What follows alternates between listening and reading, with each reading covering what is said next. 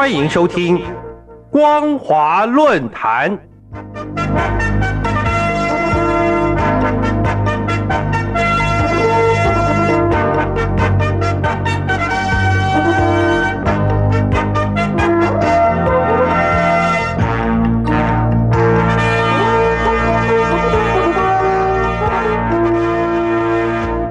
听众朋友您好，欢迎收听光华论坛，我是黄轩。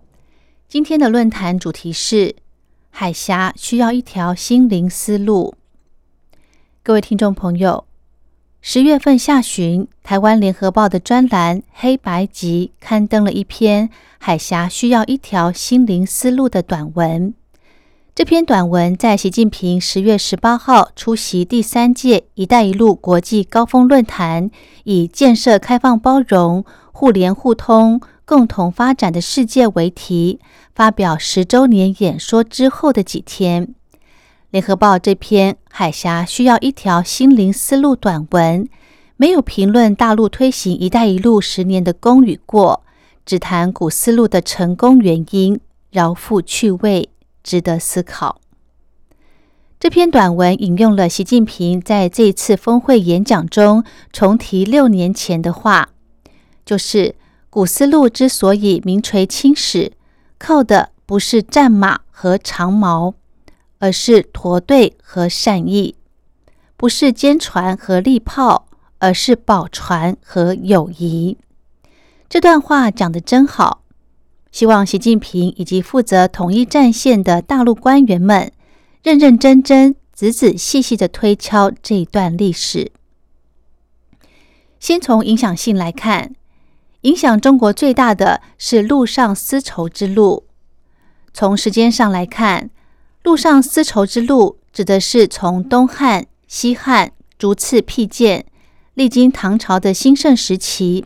一直到宋代、元代，成为连接东西文化交流最主要的通道。从地理上来看，可从古都洛阳或长安出发，经陕西、甘肃、新疆，到中亚、西亚，一直向西延伸到欧洲的罗马。这条贸易通道被称为“陆上丝绸之路”，但实际上，丝绸之路。并非是一条路，而是一个穿越山川沙漠，而且没有标示的道路网络，并且丝绸也只是货物中的一种，其中包含了各地的奇珍异宝以及土特产。丝绸之路开阔了中国人对各种不同的食物、绘画、音乐以及不同人种的接纳，还包含了接受印度的佛教、中东地区的回教。而回教，也就是今天的伊斯兰教，开阔了中国人的胸襟，也丰富了中国人的文化内涵。中国乐器中的二胡，也就是南胡、京胡、高胡、革胡、胡琴、四胡，以及食物中的胡瓜、番茄、番薯。这些包含胡或番的食物与乐器名称，几乎都是来自西域的产物。中国人习惯称汉唐盛世，汉唐以后就没有用盛世来形容其他朝代了。但是，汉唐是中国历史上版图最大的时期吗？不是的，元朝、清朝国土面积就比汉唐大。汉唐是中国历史上最富裕的时期吗？也不是。宋朝是中国最富裕的时期。《清明上河图》展示了北宋时期首都汴梁，也就是今天的河南省开封市的人民日常生活和景观。宋朝时期，为了阻止官员贪污受贿，因此采取高薪养廉政策。各级行政官员的俸禄随着物价上涨调高，只增不减。南宋时期，官员俸禄是北宋的七到八倍，一年还放一百二十天的假。但是，无论是宋朝、元朝、清朝，都没有能被冠上盛世的美誉。这是为什么呢？因为汉唐盛世是中国心胸最开阔。对外最开放、文化是邻邦最亲现的时期。举例来说，像是日本，就是在唐朝派员来中国，全部复制当时唐朝的典章制度以及建筑，一直到现在，日本还宣称要看中国唐朝时期的建筑，必须得到日本才看得到。习近平先生非常了解汉唐盛世的美誉是建筑在文化上。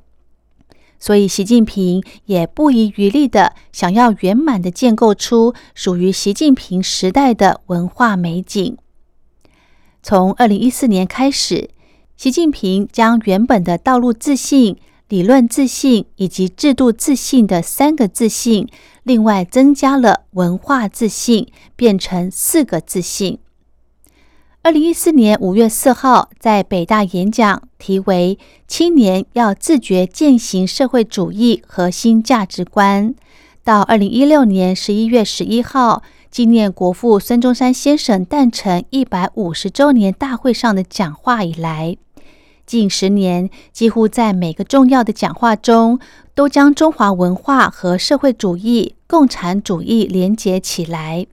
企图建构出中国特色社会主义道路的文化蓝图。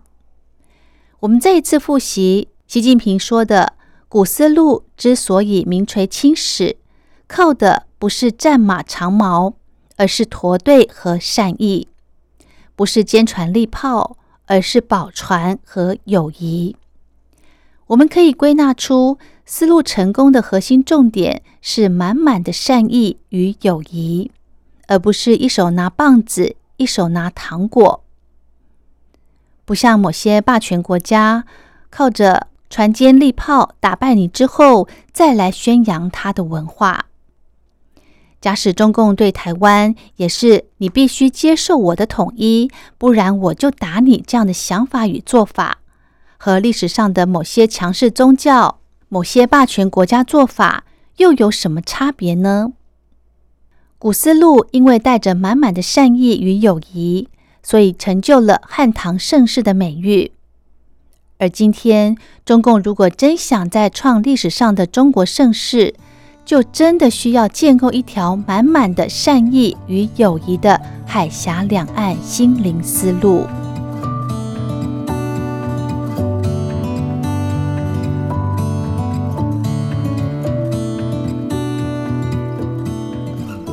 好的，今天的论坛主题是海峡需要一条心灵思路。